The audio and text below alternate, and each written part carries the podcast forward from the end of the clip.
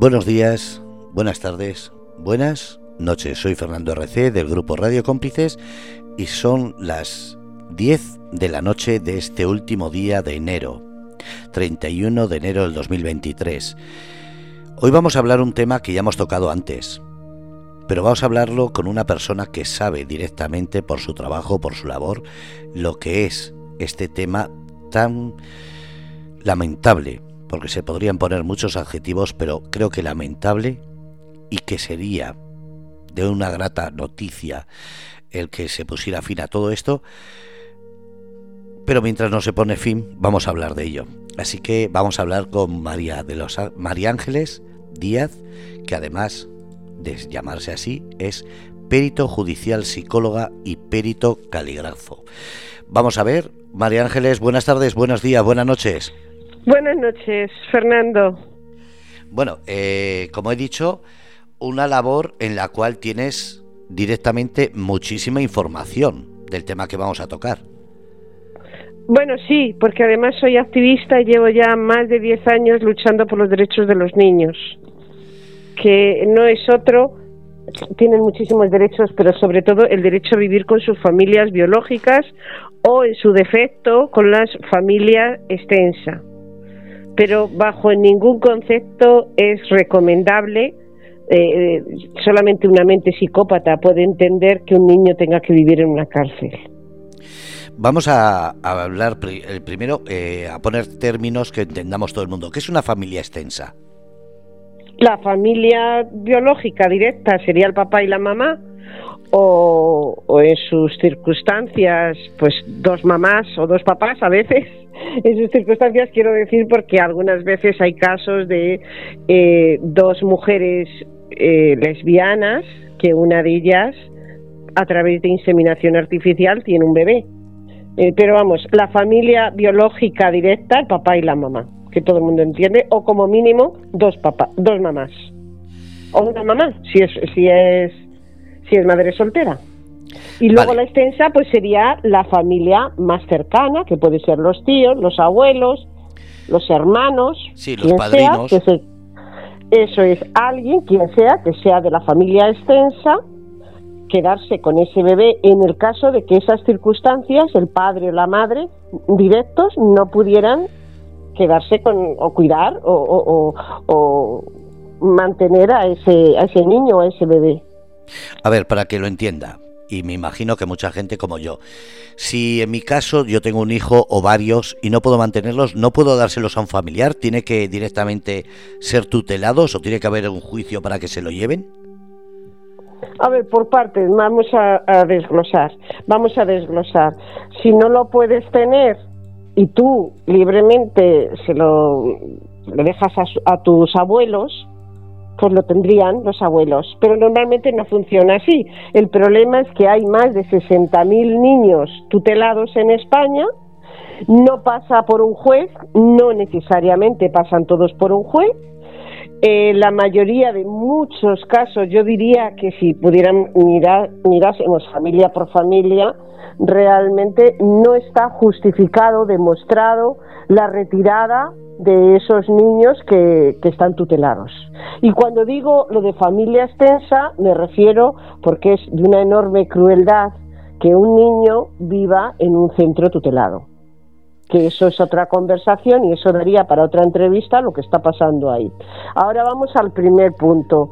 El primer punto es que en España hay cerca de 60.000 niños tutelados. Yo esto lo dije perdona, una vez. Perdona, María Ángeles, antes de, seguir.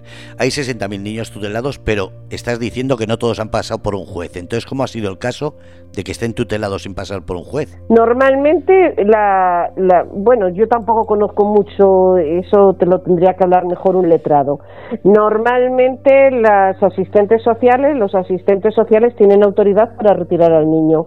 A veces con un juez y a veces sin un juez.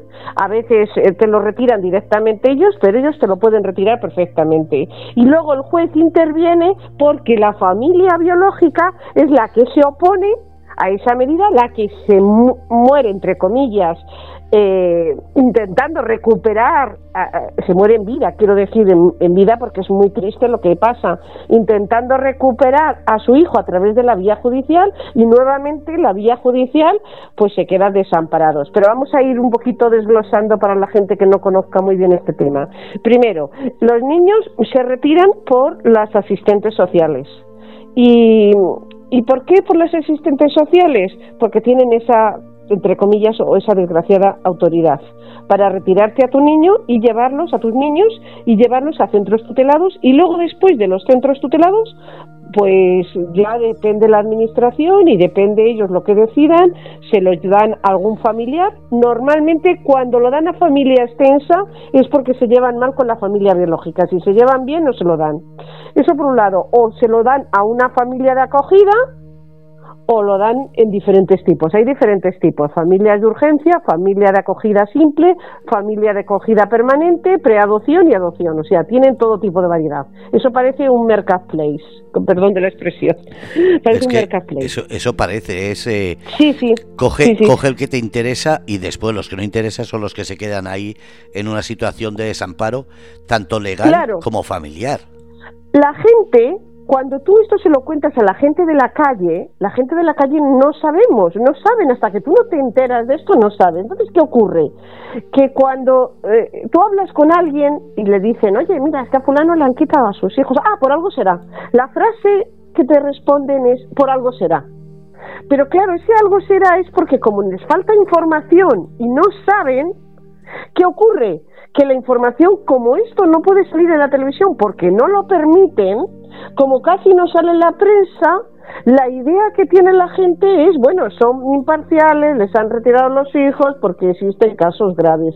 Yo he hablado con políticos, me he reunido con muchos políticos, recuerdo que una vez me reuní con un senador y me dijo, ya, pero es que mira, yo antes de ser senador era maestro y una vez le quitaron a una... Todo el mundo te cuenta, yo conozco un caso, yo conozco un caso. Es que yo conozco muchísimos casos donde, por ejemplo, han ido, donde las asistentes sociales, porque en un momento determinado eh, la familia económicamente lo pasa mal, y si tú lo pasas mal, dices, bueno, pues a quién me acudo, al asistente social, a ver si nos pueden dar una, yo que sé, algo para salir adelante hasta que encuentre el paro, hasta que me den el paro, o, o incluso gente como violencia de género, que siempre se dice, denúncialos, denúncialos, cuando hay violencia de género, les quitan a sus hijos. ¿Cómo? Es decir... Como las asistentes sociales. A ver, eh, serán casos eh, muy graves, porque normalmente los casos que escuchamos en televisión y en prensa últimamente, los hijos está uno de los cónyuges en plena separación por muchos problemas que haya. No, a ver, cada caso es diferente. El caso es que a veces normalmente, o sea, normalmente suele ser por asistentes sociales, pero a veces un maestro activa el protocolo y dice aquí pasa algo. En otros casos son los médicos, en otros casos incluso son denuncias anónimas, una cosa impensable, tipo inquisición. O sea, antiguamente a una mujer la denunciaban a la Inquisición, decían que era una bruja y ya está, y la quemaban. Entonces mm, hacían un juicio donde no era, no era ni siquiera imparcial, porque ya había esa denuncia y ya era condena. Pues esto es lo que en cierto modo, de, con otra forma, de otras, con otras palabras, es lo que está sucediendo. A ver, vamos por ejemplo violencia de género. En violencia de género se activa el protocolo. En eh, muchos casos la policía pone en conocimiento a las asistentes sociales que hay violencia de género y claro, ellos lo que hacen es retirar los niños y los retiran porque su argumento es que los niños no pueden vivir no pueden vivir con violencia de género, pero es que en realidad luego se encuentran con, con una telaraña que no se puede salir, que es muy difícil, es como un pulpo que te no sé cómo explicarlo, como un pulpo que, que te atrapa y no te suelta. Vale, de acuerdo que un niño, estoy de acuerdo que un niño no debería de vivir en una, en una, en una, en un conflicto de muchísima violencia de género, pero si es que si ese señor ha pegado o maltrata o, ha intentado asesinar a esta mujer, lo que tienen que hacer es meterla en la cárcel, pero no quitarle los hijos y llevarlos a los niños en un centro tutelado y añadir más dolor al dolor, porque el dolor es terrible. De esos niños que tengan que vivir en unas cárceles, porque son cárceles. Vamos a, pensar que todo esto se hace legalmente y se hace por el bien del niño pero tal como estás hablando parece más un mercadeo, depende del niño si es rubio, alto, guapo, feo, de una edad determinada que busquen ciertos padres, parece eso un mercadeo. Pero vamos a pensar que todo esto es hecho por el bien del niño. Cuando se tutela, ¿qué situación tienen? ¿Pueden visitar los padres? ¿Puede visitar la familia? ¿Pueden salir con los padres cada cierto tiempo para no perder el contacto? Cada caso es un mundo. Yo puedo hablar de manera genérica. De manera genérica la norma es que cuando se tutelan a los niños, eh, la mayoría, un porcentaje muy grande, mm, los ven una hora al mes. ¿Una hora al mes? Una hora al mes, es, lo, es la norma. Y en algunos casos, pues hay padres que disfrutan los fines de semana, pero son los menos en otros incluso les han llegado a quitar las visitas alegando que los padres es una mala influencia para los hijos. En otros casos, cada caso es un mundo. Yo conozco casos de, personas que no saben dónde están sus hijos. Yo he conocido casos incluso de personas que les han quitado sus hijos hasta dos veces. Recuperar a sus hijos y volvértelos a quitar. Porque claro, ellos no les cuesta nada quitártelo y luego a ti recuperarlos te cuesta muchísimo. O sea, es, es eh, luego también una de las cosas que a mí me gustaría dejar claro y que la gente que me está escuchando es la diferencia que hay entre un juicio de un asesino y de un niño. No tiene nada que ver. Tú si eres asesino o has cometido un delito vía penal, pues tienes lo que llaman el habeas corpus tú no puedes estar retenido más de 70, no recuerdo muy bien si era 72 horas o 48, eso ya que me perdone, no sé si es jurista, pero creo que era 72. Tienes que estar 72 horas y luego no puedes estar más tiempo en ese, en ese calabozo. O bien vas a prisión o bien vas a la calle. Todo el mundo habrá visto en televisión libertad con cargos. Eso no se hace con los niños. O sea, los niños una vez los tutelan, tú te tienes que, que dejar la piel en probar que eso que te están acusando es mentira. En muchos casos se les ha acusado a los padres de maltratar a los hijos. Conozco casos de que se les, de que se les, se les acusa de maltratar y tú por más que demuestres, demuestres, demuestres, demuestres, incluso los niños dicen, no, a mí no me han pegado mis padres, eso es una telaraña que luego es muy difícil salir salir de esa telaraña. De hecho, solamente vuelven, los niños solamente devuelven vuelven con sus padres biológicos como el 7%. El 7%. Pero es que yo a lo que me vengo a referir es que, vale, supongamos que el primer paso eh, han quitado a esos niños porque hay unas sospechas. Supongamos que eso lo hacen por el bien del menor. Supongamos que ellos lo hacen de una manera para proteger al niño. Luego tú cuando vas al juicio, esos juicios no se hacen con transparencia, porque a los padres no les dejan llevar testigos, si llevan peritos de parte no se los admiten, si llevan testigos de parte no los admiten. Entonces vamos a ver, ¿a qué voy al juicio? Eso es, un juicio de Jesucristo. Es decir, como perito, yo te contrato para salvar eh, la situación de mis hijos y no sería eh, aceptado por el juez. A ver, depende de cada caso. Yo en, mis, en mi caso, yo como perito, casi todos los casos que yo tengo han sido por insaculación. Son por insaculación. ¿Y eso qué significa? Es el mismo juzgado el que pide al TSJ un perito del TSJ y es cuando llego yo. Eso es cuando, entonces, claro, mi, mi, informe es el que determina la sentencia en mi caso. En otros casos me han contratado los padres, cuando me han contratado los padres, y, he hecho un informe de parte, pues a ver, depende, en cada caso es un mundo. Pero no siempre en, en cada caso es un mundo.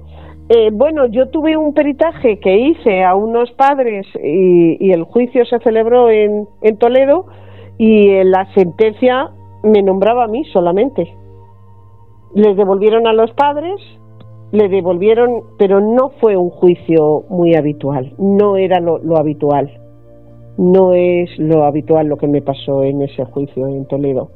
pero la sentencia sí que fuimos varios peritos, nos escuchó a todos, escuchó a todas las partes. En la sentencia, no sé por qué, a mí era la única que me nombró por el número de colegiada en lugar de nombrarme por mi nombre y mis apellidos, pero no sé por qué lo hizo, no sé por qué lo hizo el juez. Pero el caso es que en ese caso sí los, sí los eh, los, los, los, retornó a la familia biológica, vamos, que los recuperó.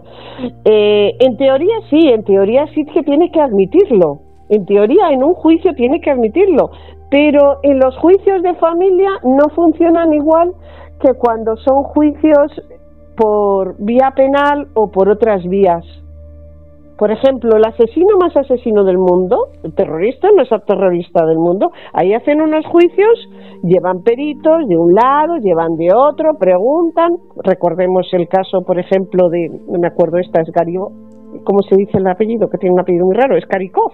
Esta mujer que la metieron en la cárcel y luego no había matado a esa niña, Alicia. Ahí testificó hasta la señora de la limpieza en los juicios de familia no testifica a nadie, como mucho testifica a una o dos asistentes sociales o alguien del juzgado o alguien del... y a veces ni eso. Eh, vamos a ver, esto es dejar indefensión, esto es anticonstitucional. Tú tienes, si vas a un juicio, el juez tiene que ser imparcial, el juez tiene que atenerse a las pruebas. Es más, hay una cosa muy interesante que dice la ley, la ley, la, la, sentencia del Tribunal Supremo dice que todas las sentencias deben de ser sometidas a la sana crítica y la misma ley y el mismo Tribunal Supremo dice que ningún perito por sí mismo eh, tiene la verdad absoluta. Yo cuando normalmente me llaman para, para, para hacer un peritaje, a mí casi siempre me, me me citan a, ratificar y tengo que ratificar, que es defender el informe y responder a todas las dudas que tengan. Las dudas que hayan surgido, porque yo puedo hacer un informe muy claro y muy claro, que los hago, no por nada, pero mm, pueden tener dudas o, la parte perdedora, la parte perdedora entre comillas, la persona que no sale beneficiada de ese peritaje, pues puede, eh, tiene derecho a hacerme todo tipo de preguntas y a dejarme en evidencia, que me dejan cuando pueden, pero eh, en relación a ese peritaje para defenderse y para ganar el juicio. Sin embargo, en familia no ocurre eso. En familia, las familias están totalmente desprotegidas y, los artículos de la ley y de la Constitución no sirven para nada. Todo es papel mojado, todo es, venga, pumba, pumba, pumba, pumba, pumba, y ya está, y ya celebró un juicio ya, y ya sale sentencia. Dígame, dime. A ver, eh, es decir, cuando hacemos eh, una valoración sobre niños tutelados, la responsabilidad está siendo mucho menor que cuando es un asesinato o también tiene que ver que sea un niño tutelado mediático, es decir, que la prensa esté encima eh, viendo el caso, ¿eso ayuda a que sea más, digamos, legal o no tiene que ver? Casi ningún caso tutelado son mediáticos porque no quieren, no quieren sacarlo a la luz. Al revés, ha habido padres que han querido sacarlo a la luz y no, no han podido. ¿Pero por falta de medios de comunicación que quieran o porque no, era permitido por el juez? No quieren hablar de ese tema. Es un tema tabú, no interesa. Por vergüenza, digamos. No, bueno, eso ya pregúntaselo a la prensa. Eso ya tiene, debería de responder a la prensa por qué no lo quieren sacar. Hay temas que son tabú, el tema tutelado es un tema tabú porque evidentemente no interesa. No interesa que esto salga a la luz.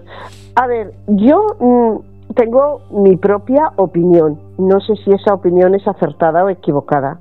Lo cierto es que hay bastante dinero que mueve todo esto. Y es una pena, primero porque las, los niños, eh, bueno, pues tienen una infancia terrible, Muchos viven en centros tutelados, otros viven con familias acogedoras. Con esas familias acogedoras hay familias que son buenas y que los cuidan y que los quieren y hay otras que realmente les maltratan. Luego los centros tutelados habría mucho de qué hablar, porque esto ha salido en la prensa. El año pasado, hace un año, salió en la prensa lo que pasó con las niñas estas que las llevaron a un piso en Usera y abusan sexualmente en los centros tutelados. Les maltratan, no les tratan bien, pero es que aunque les traten bien, un niño tiene que vivir con su familia biológica. No lo digo yo, lo dice la Constitución, el artículo 39 de la Constitución. Retirar a un niño de sus padres biológicos solamente que acudan 18, porque es que luego esa es otra, acuden 18 policías a coger a un bebé. Eso me parece terrible que en un país democrático que en el siglo XXI, que en un país primermundista, estén ocurriendo estas cosas y ningún político quiere hacer nada. Es que es, tristísimo que esto ocurra. Y lo peor de todo, que nadie habla, es del dinero tan grande que nos cuesta, porque también nos cuesta muchísimo dinero. Tutelar a los niños nos cuesta mucho dinero. Pero eso, es dinero... todo. Eso lo paga el Estado, me imagino. Se dice que viene dinero de Europa, pero habrá parte, creo que otra parte es del, de, de, los presupuestos generales del Estado. Se dice que viene de Europa dos mil millones, yo no lo sé realmente qué hay de verdad o qué hay de mentira de todo eso, pero en cualquier caso están los CAIS, están los CAF, están los centros, está conserjería y están luego los centros tutelados. O sea, son muchísimos sueldos los que hay y las organizaciones. Organizaciones sin ánimo de lucro, pero en realidad no son sin ánimo de lucro. Tienen un ánimo de lucro bastante. Luego, eh, luego encima cuando a las familias les dan una hora al mes, no les dicen toma al niño, llévatelo a las 5 y a las 6 te lo traes. No, no, no. Tienen que poner, normalmente suelen ser vigilados, vigilados por alguien que cobra un sueldo, porque lógicamente no, no, no lo va a hacer gratis. O sea, todo eso lo que quiero decir es el daño que se le hace a los niños, el daño que se les hace a las familias, la estructura que se hace y, de verdad lo importante sería que concienciara a la gente para luchar por algo tan terrible como destrozar la vida a un niño. Yo creo que ningún niño merece que le destrocen la vida y que le destrocen la infancia. Vamos a hablar, claro. Le dices que vienen 2.000 millones. ¿Para cuántos niños has dicho tutelados? ¿9.000? Las cifras es que no estoy segura. Yo te hablo de lo que he oído, pero no quiero comprometerme ni quiero asegurar. Yo te hablo de lo que yo he oído. Eh, yo he oído dos mil millones y hace como seis o siete años lo dijo la televisión. La televisión en las noticias, que no soy muy, muy habitual yo de escuchar noticias, dijo se han aumentado las subvenciones y se ha aumentado a dos mil millones. Eso lo dijo las noticias hará como cosa de seis o siete años. Niños tutelados son 60.000. Habrá gente que me estará escuchando y dirá, ya, pero cuando tú dices 60.000 niños, ¿a qué te refieres? ¿Hay varios tipos de niños tutelados? Sí, hay varios tipos de niños tutelados. Hay un tipo de niños tutelados que es al que yo me estoy refiriendo, principalmente son de los niños que se les retira a los padres. ¿Que hay unas sospechas? Bueno, bien, admitamos que hay unas sospechas, pero es que luego de esas sospechas, lo peor de todo es que no está demostrado. Vamos a ver, vivimos en un estado de, derecho. Yo no puedo ir a la calle y decir, yo no puedo ir ahora mismo al juzgado, puedo ir, puedo hacerlo, y decir Fernando me ha violado. Bueno, sí lo puedo hacer, puedo ir y denunciarlo, pero cuando llega el juez lo primero que me dice, las pruebas, deme las pruebas, no tengo, adiós, se archiva señoría, que me ha violado. No, no, no, se archiva, se archiva. ¿No hay pruebas? No hay, no hay caso. O a lo mejor, o a lo mejor se celebra el juicio, pero casi seguro se va a archivar, porque no hay pruebas. Prima la presunción de inocencia. ¿Llevo pruebas? Bueno, vamos a ver si esas pruebas serían relativas, porque la otra persona llevará sus pruebas, y en ese caso habría que ver tú con tus pruebas, yo con las mías, qué, qué diría el juez. Pero casi seguro, en un porcentaje muy alto, cuando hablamos de delitos penales, casi seguro prima la presunción de inocencia. Y como no esté todo muy bien estructurado y muy bien organizado, se archiva o se asuelve a la persona. Bien, ahora no lo trasladamos a familia, ahora lo vamos a trasladar a la familia a los niños. No, es que la palabra del asistente social es la que prima. Yo he leído muchísimos informes, muchos, muchos informes, muchos informes de asistentes sociales y eh, bueno, pues ponían cosas, verdaderas barbaridades, que los padres daban de comer a la niña, a los niños, comida putrefacta. Esto lo, esto lo digo porque ha salido en la prensa, era una mujer muy mediática, una excepción un peritaje que yo hice de una mujer muy mediático. Bueno, la pregunta es, ¿se puede demostrar eso? No. Bueno, la segunda pregunta. ¿Cómo, que no se puede demostrar? Estaba, estaba debajo de la cama, estaba metida en el armario. ¿Cómo lo vio eso? ¿Cómo se sabe? ¿Cómo, ¿Cómo, ibas a decir? ¿Cómo, ¿Cómo que no se puede demostrar si la comida está en condiciones o no? No hay ninguna eh, ley de obligación de registros sanitarios, de, de porque en todos los bares hay unos registros sanitarios, hay unas inspecciones. Hablo de una madre que la retiraron a su hijo. No, yo te estoy hablando, a lo que yo me estoy refiriendo es de el informe, lo que ponía el asistente social, de lo que decía de una madre biológica que le habían quitado a una niña. Sí, pero no había una inspección sanitaria, un registro sanitario con la palabra de la persona que lo ha escrito ya vale. Claro, claro, claro, no había ninguna demostración, pero es que además, si, no es que no hubiera ninguna demostración, es que yo te voy a hilar un poco más fino. Yo pregunto, a ver, esa señora, esa señora estaba metida en el, en el armario. La asistente social está metida en el armario. Es que, vamos a ver, no te puedes defender, a donde yo quería parar, es que no te puedes defender de unas acusaciones que, te, que, en este caso la retiraron, esta persona era muy mediática y salió hoy, está en YouTube, eh, le retiraron a una niña y luego le retiraron a dos mellizos y una de las cosas que ponía, y, y, además lo dice la, lo decía la prensa, lo dice, en, no sé si en qué programa salía, con una con rotundidad, no vamos a ver señora, es que esas personas primero, no lo vieron, lo pusieron, lo pusieron en el informe. Pero lo que te quiero decir es que en todos los informes de todas las asistentes, de todos los niños, siempre cuentan una cantidad de cosas que tú no te puedes defender, pero es que además ellos no lo demuestran. Entonces los padres están indefensos. Es decir, ¿puede falsificar cualquier documento una persona de asuntos sociales y sale totalmente impune? No, bueno, eso sería otro tema porque eh, esa pregunta que tienes es trampa porque eh, habría que denunciarla a ella. Claro, es que eh, el problema sería otro procedimiento porque iría por vía penal porque tú le denuncias a ella por falsedad documental.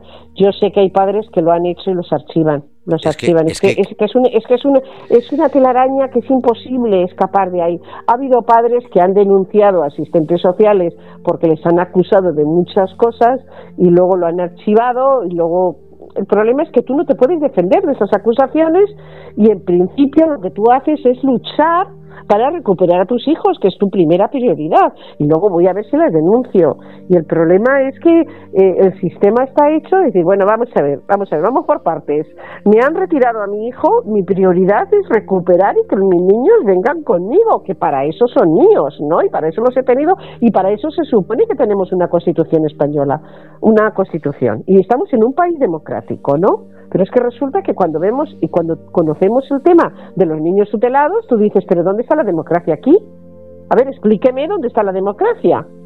No, claro, pero es que esos niños hay que defenderlos. Yo, mira, en una ocasión hablé con un asistente social y, y, le dije yo, bueno, es que a ver, y me dice, bueno, pero es que el porcentaje es muy pequeño, es que es un 0,05. Mira, a mí no me hables de un 0,005, háblame las cifras. Y en, en Madrid, solamente en Madrid, hay más de 5.300 niños tutelados.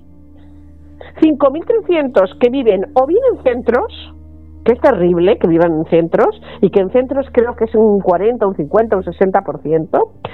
Otros viven con las familias extensas si se llevan mal, si se llevan bien con familias acogedoras. ¿Y por qué no pueden vivir con sus padres? No, pero es que es un porcentaje muy pequeño, me dice el asistente social. Vale, entonces ahora cogemos y matamos a 5.000 niños, es un porcentaje muy pequeño. Vete tú a un juez a matar a 5.000 niños y decir que es un porcentaje pequeño. Madre Perdona, un niño es un niño. Una vida es una vida. Y una vida es irreparable. Un niño no puede ser nunca una estadística. La Constitución protege a través del artículo 39, la familia. Vamos a cumplir la Constitución. Pero es que cuando te retiran al niño, lo que hacen los padres normalmente es llevarlo al juzgado, demandar, intentar demostrar de alguna manera otra vía que es recuperar a sus hijos. ¿Y qué ocurre? Que no les dejan llevar las pruebas o no les creen los peritos de parte no se admiten, los testigos no se admiten. Claro, es que siempre vienen con la excusa de, bueno, es que ese perito, como lo has pagado tú, ¿qué va a decir? No, perdona. Si tú has pagado, aunque tú pagues un perito, tú al perito hay que pagarlo. A los peritos se les paga. Pero no pueden falsificar unos resultados. Un perito tiene, evidentemente, tiene que comer tiene que comer y vivir eso y trabaja, pero eso no significa que vaya a hacer un informe falso. Pero es que además lo dice la ley, lo dice la ley, la misma ley, la sentencia del Tribunal Supremo dice, ningún perito, ningún peritaje por sí solo puede ser solamente, eh, puede ser excusa o motivo para eh, condenar a una persona. Es decir, imagínate que, un ejemplo, que tú estás con, con tu pareja, duermes, se muere de repente y dicen, pues vas a hacerle la autopsia porque se ha muerto y no saben de qué es. Y coge ese forense y dice, ay, pues se ha muerto porque hay un hay una respiración, ahí se ha forzado y, se ha muerto por ahogamiento. Bien. Y dice, oiga, señoría, que yo no he matado. Sí, sí, sí, pues es lo que dice el forense. Bueno, pues pido otro forense, se va a hacer una segunda autopsia y lo admiten y lo admiten y tiene derecho y si no lo admiten pues a lo mejor se le cae el pelo al juez. Pero es que en familia la norma es no te dejo defenderte, no te dejo llevar los testigos, si llevas algún testigo, llevas algún perito, pues eh, no sirve porque le has pagado. Y llegan las asistentes sociales y dicen, no, pero es que le pegaban, es que no sé qué. Ah, y luego los informes que hacen, yo me troncho de risa de los informes que hacen. Hacen unos informes con un cajón desastre, con unas cosas. El padre, los padres, la madre no sabe atender las necesidades emocionales del niño y tú dices, ¿y eso qué significa? El padre no sabe, em, eh, no, no, escucha las necesidades y no lo escucha y hay un diálogo, como decían, hay una cosa muy interesante que dicen muchos los asistentes sociales, tienen una, un diálogo disfuncional y tú dices, ¿y eso qué es? ¿Qué es eso de tener un diálogo? Tienen una comunicación disfuncional entre los miembros y tú dices, ¿y eso qué es? Que hablan y no se entienden entre ellos. ¿Qué es eso? ¿Qué, significa eso? Esa es la cosa, que no sabemos eh, muchas veces por la terminología que usan si eso está bien. Eh, sí, sí lo sabemos porque en muchos casos hacen unos diagnósticos que no existen. Y eso lo hemos visto muchos psicólogos. Si pone, tiene delirios de perjudicado a ver, tiene delirios de perjudicados si le han quitado sus hijos, no es un delirio. O sea, un delirio se entiende cuando es algo irreal, es algo que no corresponde con la realidad. El delirio es cuando yo mm, eh, pues, eh, oiga, mire, que yo soy Anastasia, que Anastasia, sí, la hija de los zares, eso es un porque no se corresponde con la realidad. Pero si yo fuera Anastasia, suponiendo en el ejemplo que soy Anastasia, o que soy hija de, los reyes, no es un delirio. Digas ahora que Leonor tiene un delirio de grandeza. O sea, es lo mismo que ellos dicen. El delirio es algo que es irreal. Ellos acostumbran mucho a poner, tienen delirios de perjudicado. Hombre, sí, me has quitado a mis hijos, ¿cómo no voy a tener, cómo no voy a tener la sensación de que se me está perjudicando? Es que eso es absurdo. Ah, es que los padres eh, se comunican de una manera pasiva y tú dices, bueno, ¿y eso qué significa? Que se comunican de una manera pasiva. No sé, cosas absurdas. Pero es que además, es que además no se justifica en muchos casos para la retirada del niño porque en realidad en muchos casos lo que habría que hacer es pues utilizar unos medios alternativos antes de retirar al niño. O sea, el niño es una es una una situación, una eh, medida muy drástica para hacer algo así. Yo creo que hay unas medidas alternativas. Yo cuando voy al médico y le digo me duele la pierna, no dice el médico, cortada, venga, ya, se la cortamos. Y yo sí, ellas primero cortan y luego ya veremos. Luego ya demuestra tú. Y una vez hablé con una técnico y me dijo, Bueno, a ver, pero si hay unas sospechas de enfermedad mental, no hay un diagnóstico claro, no es lógico que un niño tenga que estar tutelado. Sí, sí, porque es que a los padres eh, no puede haber unas sospechas de nada. Bueno, pero entonces por esa regla de tres, todos, todo el mundo, nadie estaría con sus hijos, porque todo el mundo podemos tener sospechas de todo. Pero una enfermedad no se basa en una sospecha, sino en una certeza.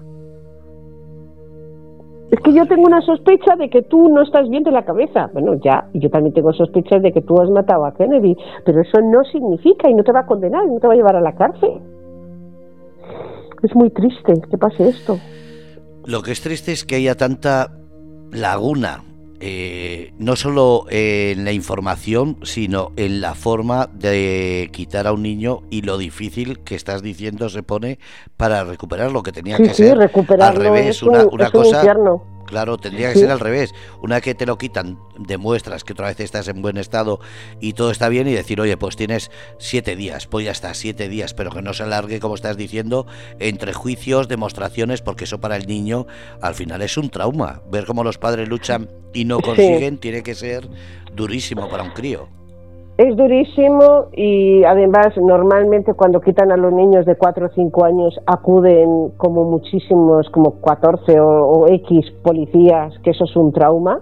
En muchos casos los quitan y los van al colegio directamente la policía por ellos, me parece un trauma y una vergüenza porque es un trauma, o sea, tú eres un niño pequeño, no entiendes, que te lleve la policía, ya da miedo, ya impone, porque la policía impone, por eso lleva el uniforme, te meten en el coche como si fueras un vil delincuente, te llevan a unos centros donde todos son normas, donde, eh, bueno, es un poco tipo militar, suelen haber habitaciones, pues depende de los centros, con cuatro. Yo he visto informes que ponía, los niños duermen en la misma habitación, no tienen una habitación para ellos solos, dos niños que duerman en una misma habitación, ¿qué tiene de malo?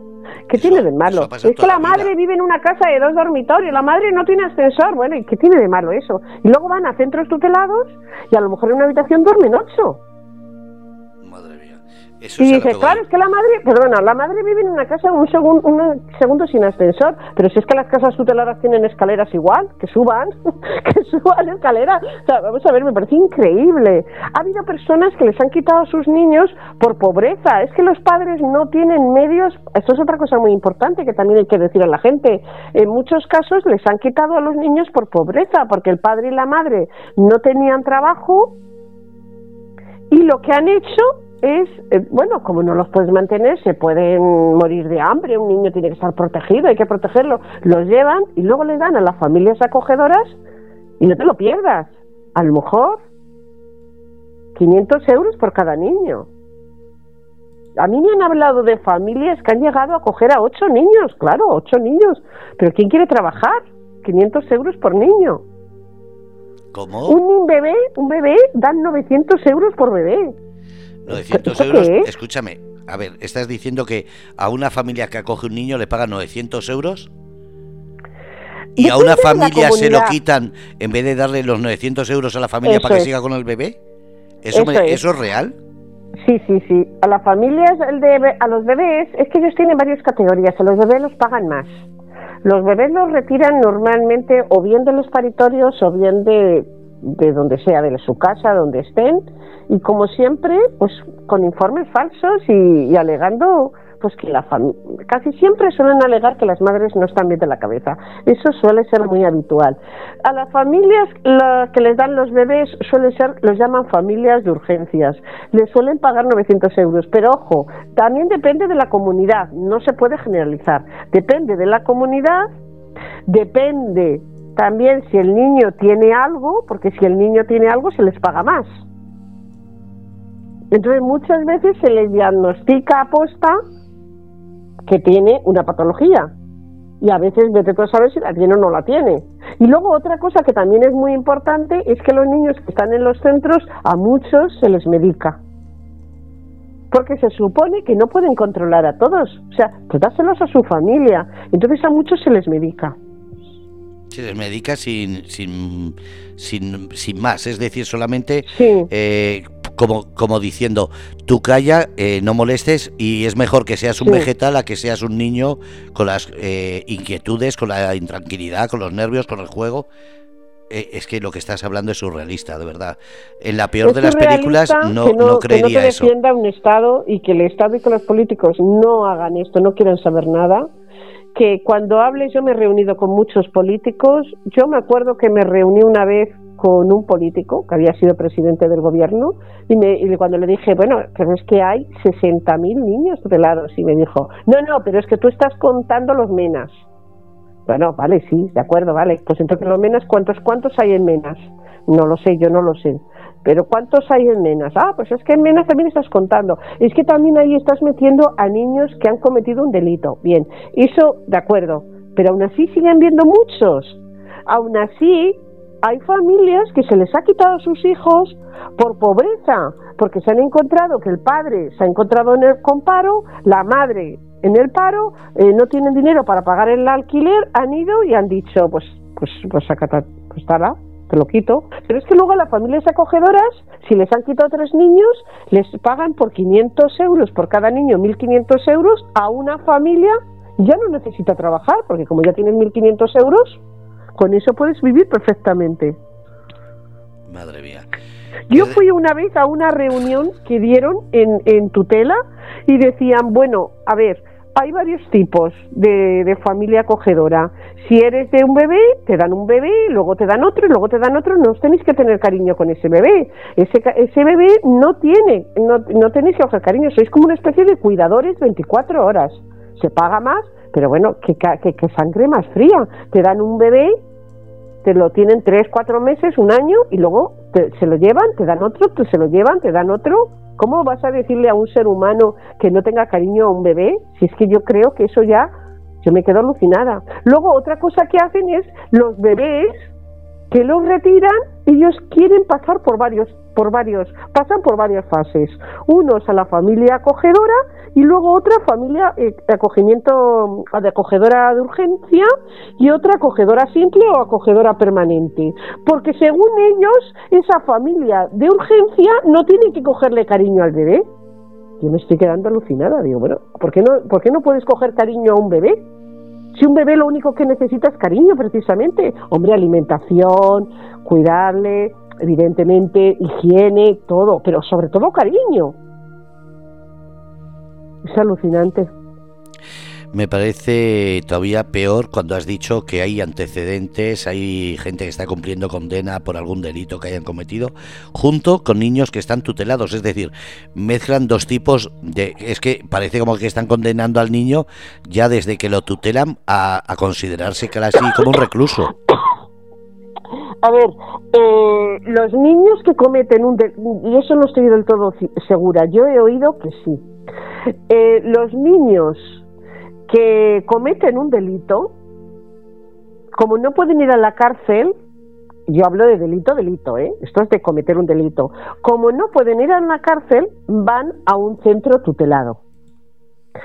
Bien, en esos centros tutelados, ahí, pues yo conocí en una ocasión a una psicóloga que trabajó con esos niños y ahí lo que primaba era una violencia. Había una violencia, los niños ejercían violencia y eh, los, los guardias jurados pues tenían que, defenderse porque era un ambiente hostil.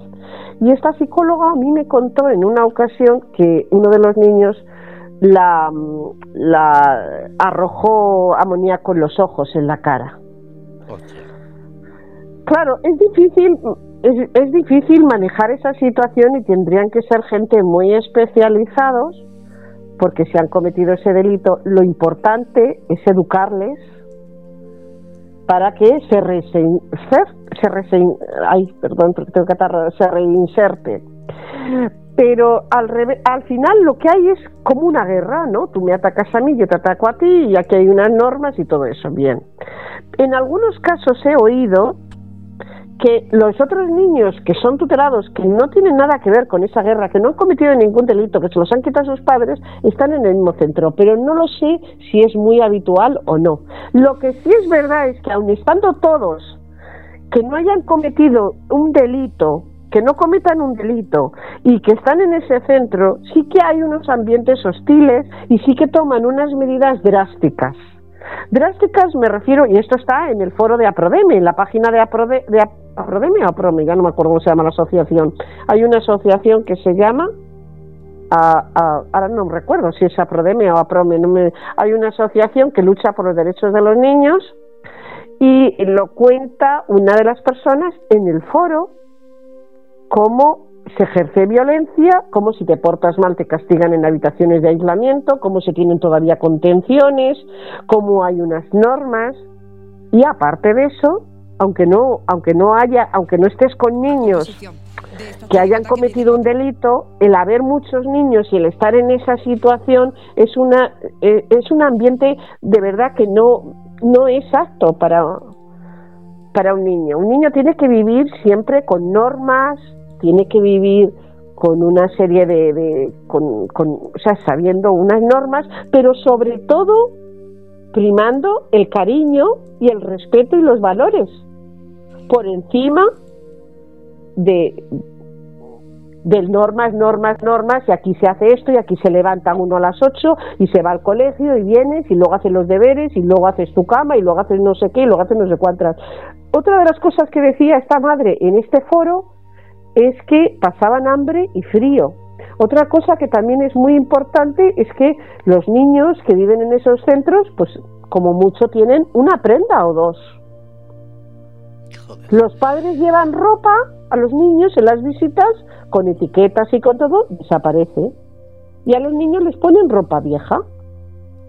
Yo me contó una vez un padre, y este padre luego terminó recuperando, que ve al niño, va al centro a ver al niño y se encuentra con unos zapatos con un agujero en el suelo. Un agujero eh, en la tapa del suelo del zapato y dice, bueno, y esto, dice, me ha dicho la hermana, porque esto lo llevaban unas monjas, me ha dicho la hermana que los zapatos son nuevos. Y dice, ¿cómo que nuevos? Si tiene aquí agujero en el suelo. Dice, eh, eh, son nuevos porque los estreno yo. Nos ha fastidiado. Madre mía. ¿Quieren repetir algunos, algunos niños quieren repetir otra fruta? No no hay más fruta, tienes que comer una fruta. ¿Quieres dos? No, porque claro, el negocio es el negocio. O sea, es increíble que luego a los padres, muchos, se les ataca de que no saben educar a los niños, de que no saben atender sus necesidades, de que el lenguaje no es no es funcional, de que los padres no sé qué, no sé cuántas. Yo he leído informes y me he quedado alucinada de los informes que ponían. Yo recuerdo un informe de, eh, de las asistentes sociales que ponía la madre irá comprando cosas según las vaya necesitando. Pero, joder, pues, ¿qué, qué quiere que haga? eran unos bebés, eran unos bebés, no va a comprar los libros de la universidad. La madre ha dicho que iba a comprar las cosas según las vaya necesitando. Y yo diciendo, bueno, ¿y cómo esperas tú? ¿Cómo lo haces tú con tus niños, no? Les compras los libros en la universidad cuando todavía son un bebé, eran unos mellizos de dos meses es que lo que estás contando es de verdad para, para tener delante los políticos que autorizan todas estas cosas, eh, porque claro, es, no es cuestión de que digan ahora yo no lo sabía, es que si aprueban unos presupuestos para algo lo que tienen que tener es inspecciones para saber en qué se gasta el dinero, no dejar que esto se convierta en una mafia, en un contrabandeo de niños, en un juego de, de a ver quién consigue más ingresos, porque claro, esto se está convirtiendo casi, casi eh, más en una trata de niños que en un cuidado de, menores. Por supuesto, porque por ejemplo, en un Estado de Derecho, en nuestro sistema de derecho actual, un padre no puede vender a sus hijos, ni los puede regalar tampoco. Ni puedes venderlos ni puedes porque es un delito. Es decir, si tú no puedes quedarte con tu hijo, hombre, a ver, eh, se puede hacer, se puede hacer, no me puedo quedar con mi hijo y, lo tiene mi, mi, madre, vale. Pero en teoría no se puede hacer, tiene que ir, decírselo a, un asistente social, decírselo a la administración y la administración es el que debe de regular todo esto. Tú no puedes ni vender ni regalar un hijo, porque es delito. Y entonces vamos a ver, ellos están en una familia y si mañana están con esa familia, por lo que sea, ¿eh? por lo que sea, porque has mirado mal al asistente social o al técnico y no les gusta, cogen al niño, mañana se lo llevan no necesitan autorización de nadie, cogen ese niño y se lo llevan a otra familia. O si mañana por lo que sea hay cualquier problema, ese niño lo llevan a otra familia. Y hemos visto niños que con 16 años han pasado con cuatro o cinco familias. Y cuando ya la familia tienes a un niño que le dan a un niño de 13, 14 años, no hay Dios que le aguante, porque es un niño que está herido, que tiene muchas heridas. Los padres normalmente no suelen ser psicólogos. Hay personas que tienen más paciencia, otras menos, hay personas más cariñosas, menos cariñosas, hay gente que sabe manejar una situación, pero unas personas que ya son conflictivas, que ya tienen 14 años, que están llenos de heridas, porque no olvidemos que separar unos, unos niños del arraigo de sus padres, eso es traumático. Y eso solamente se debería de hacer en casos donde verdaderamente peligre y se pueda demostrar. Yo lo que, a lo que yo me agarro es que vale, que esos, que esos, mm, mm, e, es, mm, estas profesionales, por decirlo de alguna manera, quieren defender a ese niño, pero muchas veces no hay pruebas. Entonces estamos expuestos, estamos vendidos. Incluso, como tipo la Inquisición, ha habido casos de gente que les han denunciado de manera anónima. Y tú tienes una vecina que te lleva mal y te denuncia de manera anónima y llegan los servicios sociales diciendo qué pasa con ese niño. Joder.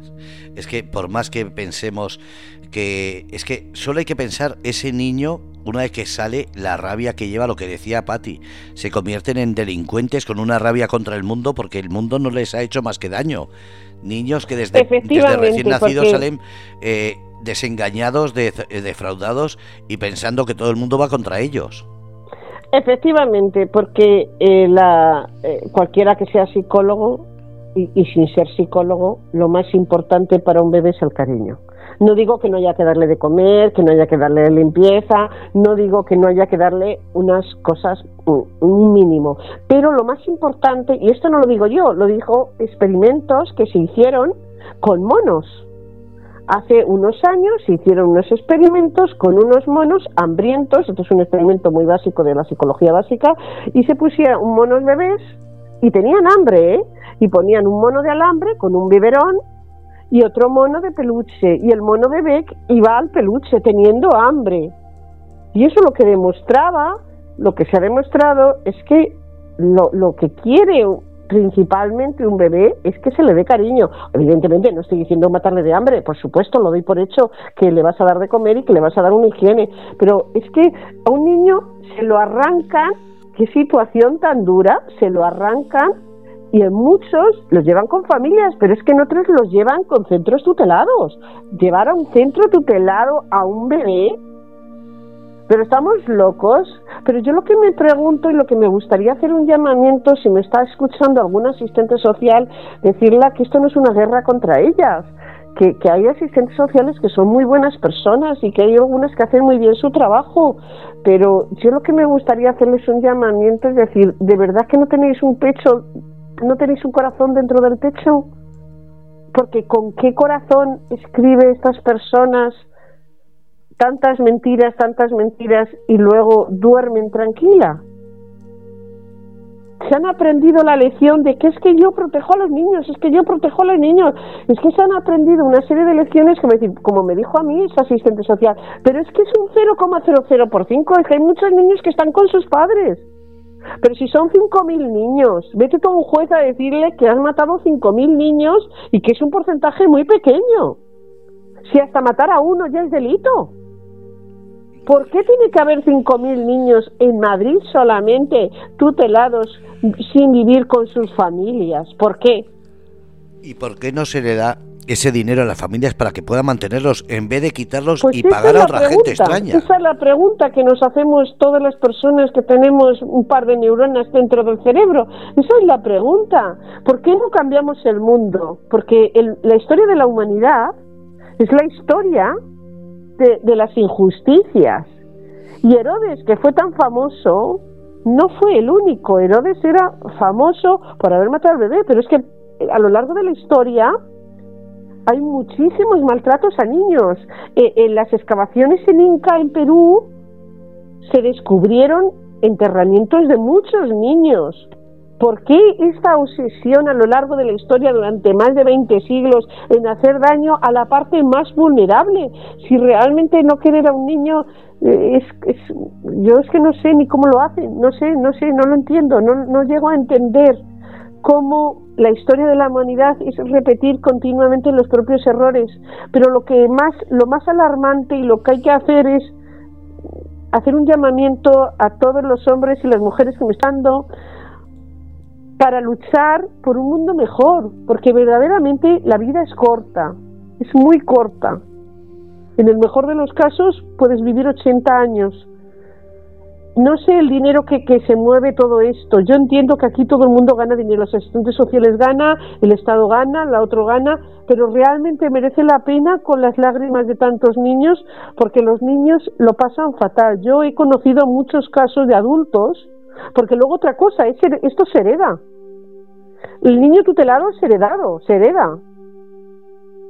Es decir, que cuando estas niñas han sido tuteladas, el día mañana cuando tienen un niño, en el mismo paritorio aparecen los servicios sociales, deben de tener un radar, porque vamos, yo no sé cómo lo hacen. Aparecen servicios sociales y se lo quitan alegando haber sido tutelados. Yo he leído informes y dicen, no, es que la madre era tutelada. Pues ya está, pues mejor, ¿no? Si era tutelada, no, es que no ha conocido una familia. Entonces, como no ha conocido una familia porque le habéis robado la infancia, ahora venís a robarle el hijo también. ¿Estamos locos o qué? Es muy triste. Vamos a hacer una manifestación, todavía no lo tenemos aprobado, aproximadamente el 17 de febrero lo, lo, lo vamos a pedir porque lo han solicitado en dos centros diferentes y lo que hay que decir a la gente es que independientemente de que sea afectados o no, los niños son de todos. Porque sin niños no hay futuro. Porque el que no ama a un niño no ama a la humanidad. Y un niño tiene que vivir con sus padres. De acuerdo, de acuerdo que pueda haber algún padre que puede ser maltratado. A mí una vez un asistente social me dijo, bueno, es que hay muchos padres, hay muchas madres que los abandonan en los paritorios. Bueno, pues entonces hay muchos padres que los abandonan en los paritorios, ¿por qué robáis a los otros? Si hay tantas madres que abandonan en los paritorios a los niños, mejor. Entonces no tenéis que robar a los otros, pero es que, no, no, es que hay muchos que los roban. Bueno, pues entonces si los roban, perdón, que los abandonan. Si los abandonan en el paritorio, ¿para qué luego robáis a los otros que no son abandonados? Escúchame, has dicho una manifestación, pero no has dicho dónde.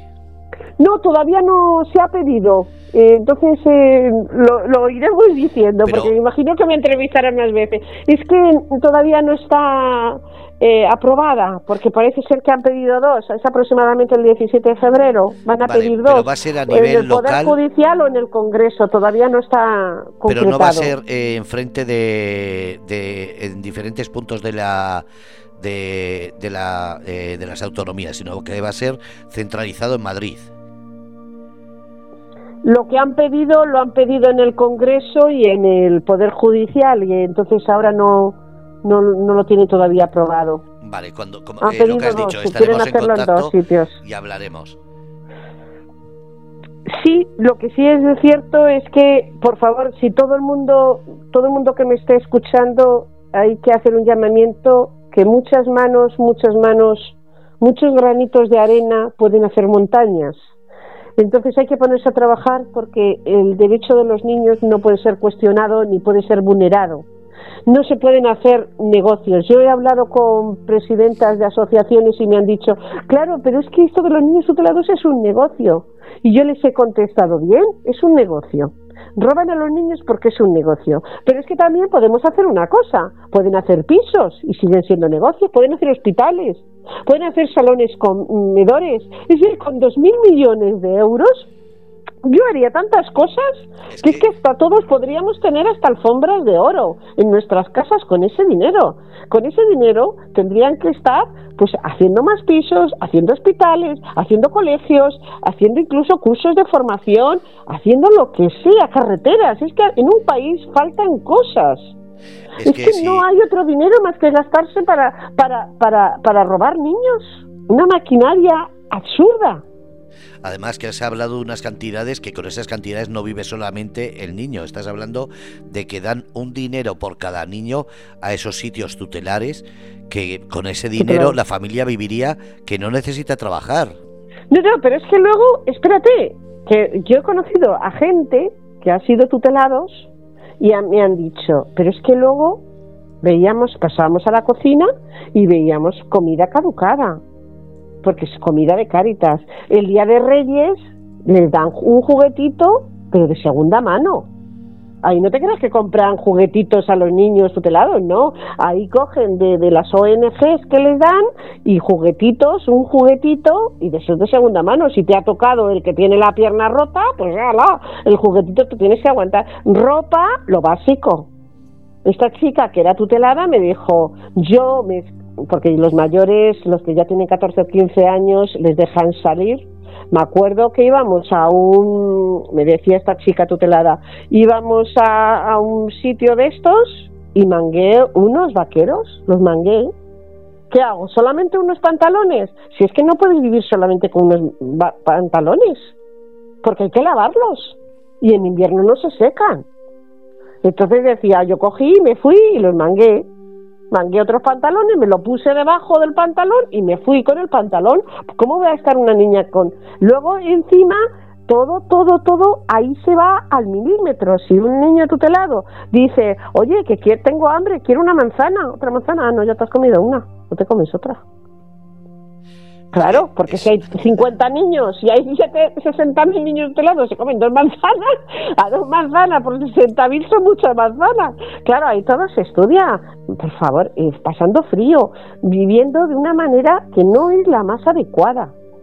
No es la más adecuada, porque en esos centros son técnicos que están trabajando pero no les dan el cariño y el calor de una madre. Y no hablamos del tráfico de drogas, del sexo, de las violaciones, del maltrato, del bullying, de todo lo que el tema este, esos menores el tema este que pasó hace un año, quemados todos, tanto los niños como los mayores. Ahí existen denuncias y ha salido en la prensa el tema de abusos sexuales. Algunos por parte de los niños, porque luego esa es otra, también los ponen mixtos. ¿Por qué los ponen mixtos? No puedes poner a convivir a niños que están en la edad que están, de 14, 15, 16 años, niños con niñas, hay todos a mogollón. Eso tampoco lo entiendo mucho. Si a los adultos los separan en las cárceles, separan a los adultos, porque luego los niños los mezclan? Es que parece que lo hacen aposta. El caso este que pasó hace un año, que nosotros fuimos a la asamblea, a la asamblea y estuvimos escuchando los diferentes partidos políticos que hablaban del tema es del tema de los abusos no habían sido abusos. Habían cogido unos, unas personas, no sé quién, unas personas, cogieron a las niñas, las llevaron a un piso, las tuvieron 48 horas, 42 o 3 días, retenidas y las explotaban sexualmente. O sea, ya no te hablo ni de abuso sexual ni siquiera. Eso ya no es abuso sexual, eso ya es negocio y mercadeo. Madre mía. Sea, no es abusar, es terrible, pero que encima te vendan ahí, venga, pumba, pumba, pumba, pumba, uno, otro, uno, otro, uno, otro, pero bueno. Y todavía dijo la consejera, habló la consejera de causa, es que eso no es culpa nuestra, eso es culpa de la policía. Es que es la policía, pero vamos a ver, señora, ¿cómo va a ir la policía detrás de las niñas tuteladas vigilándola como si fuera la policía? No es escolta de nadie. La policía no está para vigilar a nadie. Tú eres la que tú eres la que tienes a las niñas tuteladas.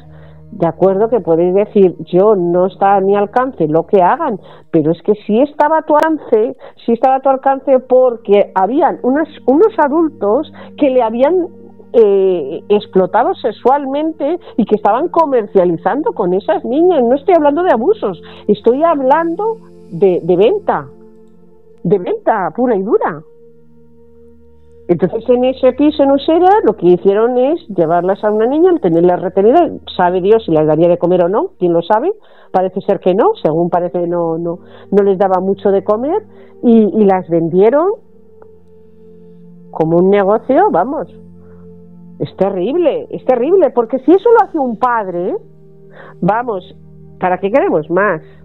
Pero como lo hacen ellos, si un padre pega una bofetada a un niño que está fatal, ya le acusan de maltrato. Pero si lo hacen en un centro tutelado o lo hace una, una madre, un padre tutelado o de acogedor, es una torta terapéutica que llaman ellos. Si el niño se ha portado mal, le han tenido que dar una torta. Pero si lo hace un padre biológico, ya es un maltratador.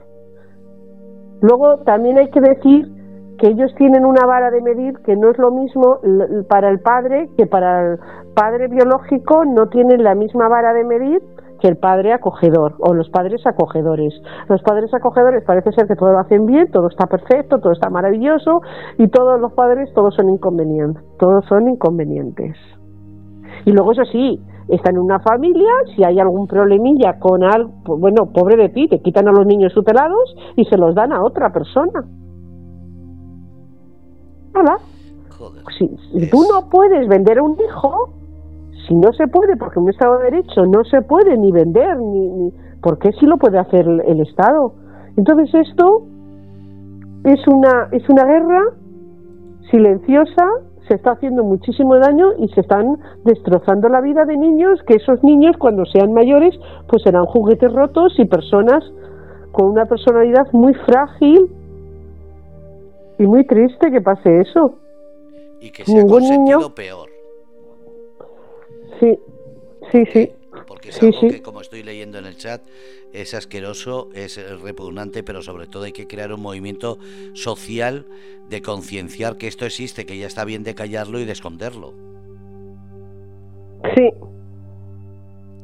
Eh, María Ángeles, vamos a terminar, ya seguiremos en contacto porque esto es un tema, como has dicho, para seguir tratándolo, darle luz y sobre todo que la gente que lo está pasando tenga un sitio donde puedan contar que no es por el morbo, sino porque suelen decir que el contarlo va a hacer que otras personas se den cuenta que esto no, no es algo que es de una película, sino que es algo real.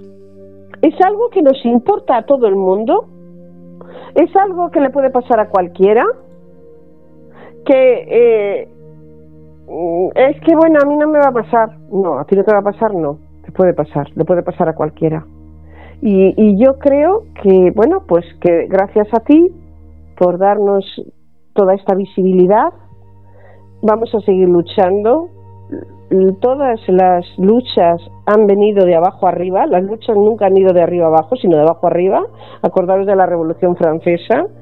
Y si la gente estamos unidos y tenemos conciencia de que no podemos permitir que a los niños se les robe la infancia y que se mercadee y que ya un, niño en un paritorio se diga no, pero es que está desamparado.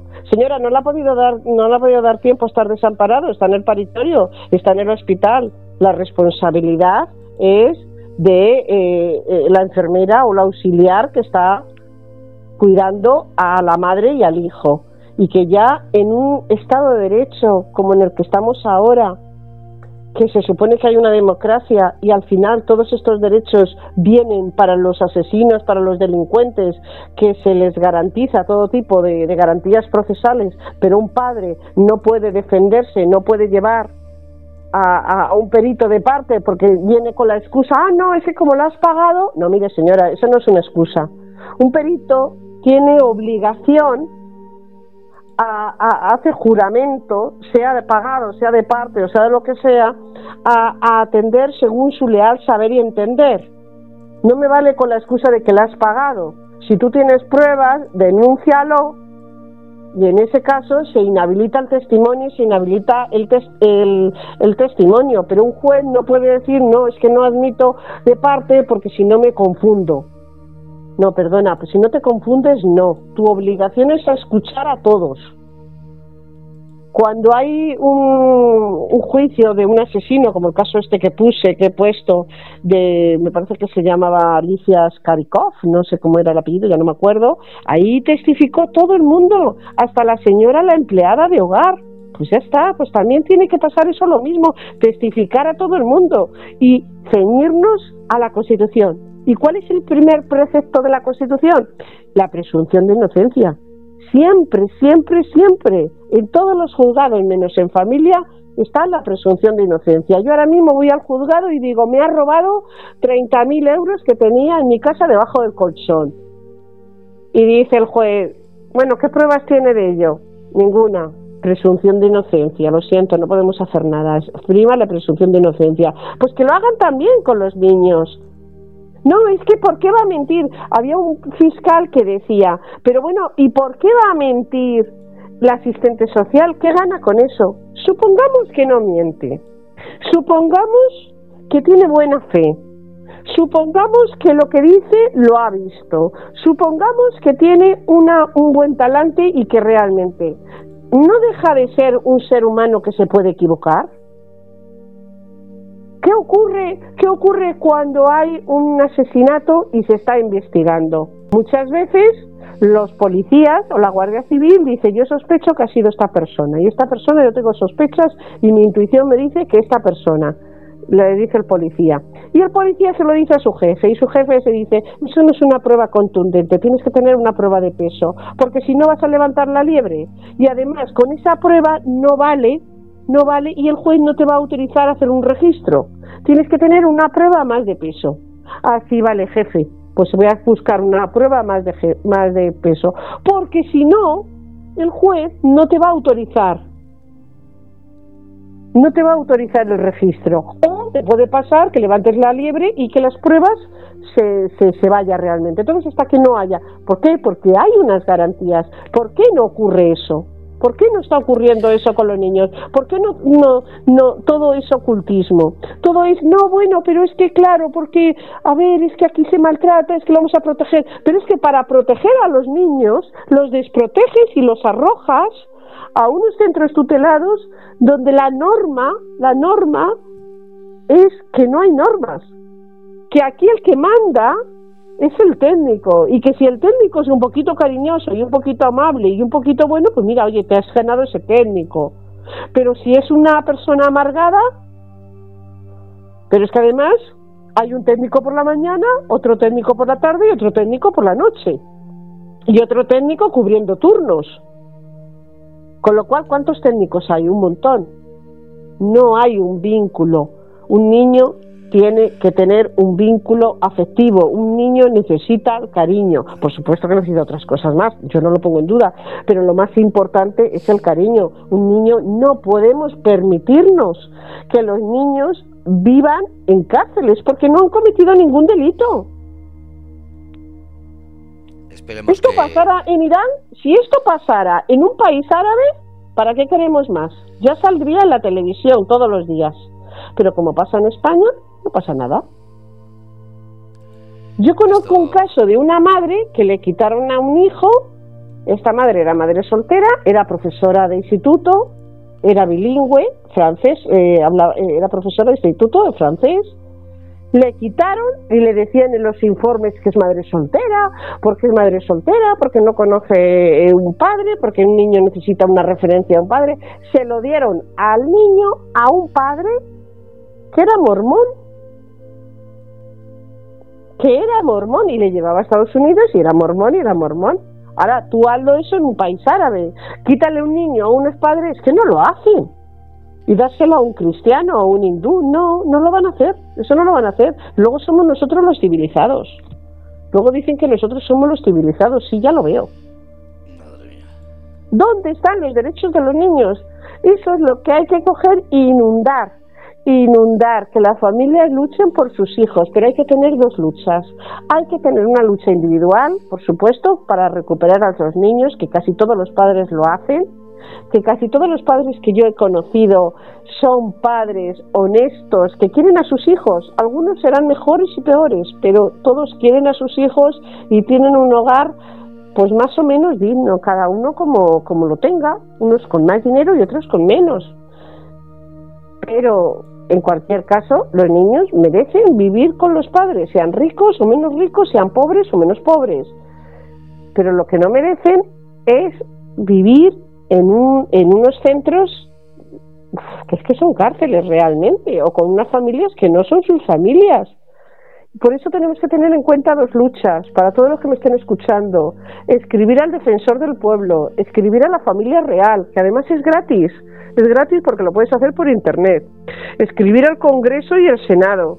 Y ir moviéndonos y decir que no lo vamos a consentir.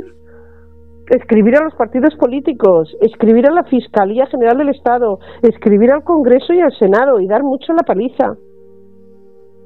Decir que, que independientemente de que seas afectado o no seas afectado, te puede tocar a ti, te puede tocar a tus hijos, a tus nietos, a tus sobrinos, a tu familia, a mucha gente. No tenemos que consentir que haya 60.000 niños viviendo infiernos, porque están viviendo infiernos. Madre mía. abusando, abusando, abusando de ellos y en otros casos no abusan, pero están separados de, los padres, que es tu raíz, que es, que es que cuando un niño nace al mundo, lo primero que hace es agarrarte con su manita en, tu, en su dedo y aferrarse a ti Niños en los paritorios que no les dejan a las madres dar de mamar a sus hijos. Es, es, es increíble. El hospital 12 de octubre es, es terrible. Es uno de los hospitales más terribles que hay. Era uno de los mejores hospitales del mundo. Y con esto estoy queriendo decir que hay muchos médicos que son muy buenas personas. Pero hay médicos que, que, que, que verdaderamente es, es triste, es muy penoso. Vamos a luchar por un mundo mejor. Por favor, para todos los que me estén escuchando, hay que decirles a ellos, a los poderosos, basta ya. Si queréis hacer negocio, hay muchas maneras de hacer negocio. Se pueden hacer negocios con pisos, con comedores, con carreteras, con centros educativos, con bibliotecas. Hay millones de maneras de hacer negocio que se pueden hacer negocio, no robando infancias a los niños hay que escribir a todos los políticos. Todos los políticos tienen una secretaria, un secretario, con un correo electrónico, llamar al Congreso y decir basta ya, no lo vamos a permitir. Madre mía, es una vergüenza. Es una vergüenza porque al final eh, quien lo paga lo que dices es no solamente los niños, sino los niños, los padres, la familia. Es una un círculo vicioso que al final no sabemos por dónde salir, lo que hay que hacer es darle pie y sobre todo dejarles eh, en evidencia, porque ya va siendo hora que esto esté oculto y callado. Sí, sí, es que yo creo que el que no quiere a un niño no quiere a la humanidad. Y yo creo que, eh, bueno, hay dos tipos de personas, esto está muy, muy, muy demostrado. Unas son las personas normales y otras las personas psicópatas. Los psicópatas son personas que no conocen la empatía, que no son capaces de ponerse en el lugar del otro y que no son capaces de entender el sufrimiento. Y cuando un ser humano no es capaz de empatizar con otro ser humano, de entender el sufrimiento, de entender que, que realmente con tu trabajo lo que estás haciendo es destrozar las infancias de esos niños que tienen derecho y que han venido al mundo, tienen derecho a ser queridos, a amar, a vivir en un hogar, pues si eso no lo entiende y tu trabajo es robar niños, niños, niños, niños, ¿qué clase de humanidad y qué clase de, de persona eres? Es la pregunta que me gustaría hacerles a todas las asistentes sociales.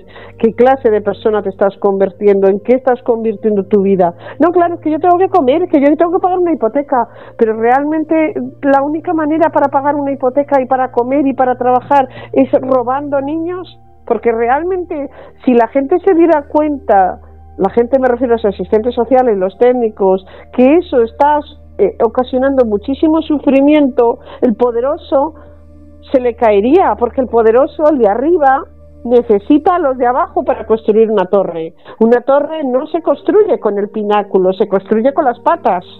Y las patas vienen por la gente más humilde, la gente que tiene un puesto de trabajo humilde. Si realmente las asistentes sociales todas dijeran nos negamos a hacer informes falsos, nos negamos, el de arriba no podría hacer nada.